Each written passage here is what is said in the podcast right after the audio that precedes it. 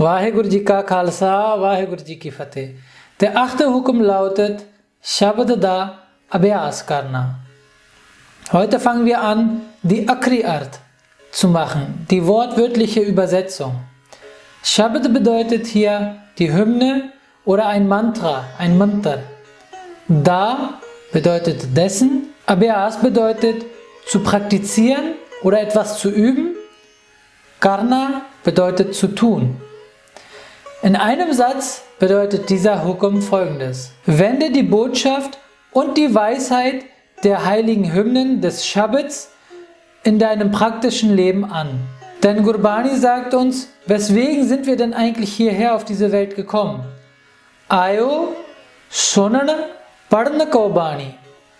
Wir sind hierher gekommen, um Gurbani, um die Hymnen, um das Shabbat zu Sunana, zu hören und Barna zu rezitieren. Doch was passiert in der Welt voller Maya, voller Illusion? Naam Visar, Lagah Analalache, Bertha Janama Prani. Wir Menschen vergessen das Nam, Nam Visar. Die Gurbani wird vergessen, der Schöpfer wird vergessen. Und was passiert dann? Lagah Analalach. Wir versinken mehr und mehr in Gier. Wir versinken mehr und mehr in weltliche Dinge. Wir möchten immer mehr und mehr weltliche Güter haben. Was passiert dann? Birtha Janam Prani. Das Leben des Pranis, des Menschen, des Lebewesens ist Birtha, ist wertlos. Was können wir also nun tun, um diesen Hukum täglich in unserem Leben mit einzubeziehen? Wir könnten zum Beispiel, was viele Sikhs machen, dass Siri Jabdi Sahib so oft wie möglich versuchen, an einem Tag zu rezitieren. Versucht das mal. Einige Sikhs schaffen das 25 Mal, 50 Mal pro Tag zu rezitieren und noch viel mehr.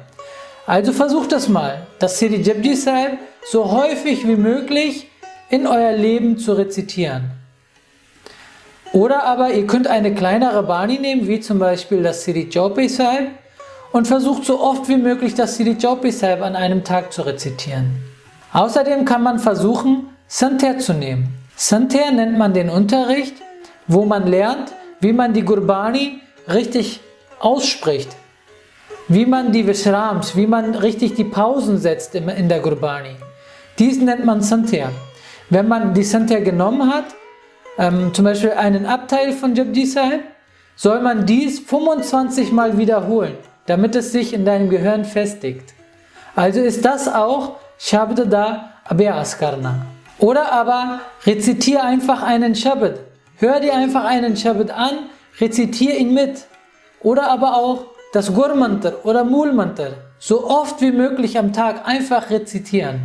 Die Kernaussage dieses Hukums ist, versuch mit jedem Atemzug den Schöpfer zu erinnern. Sei es, dass du eine gewisse Bani rezitierst und wiederholst oder aber mit jedem Atemzug ein spezielles Mantra wie zum Beispiel Gurmantar oder Mulmantar rezitierst. Vaheguru Ji Ka Khalsa und wenn euch das Video gefallen hat, dann vergesst nicht einen Like dazulassen, zu kommentieren und unser Video zu teilen.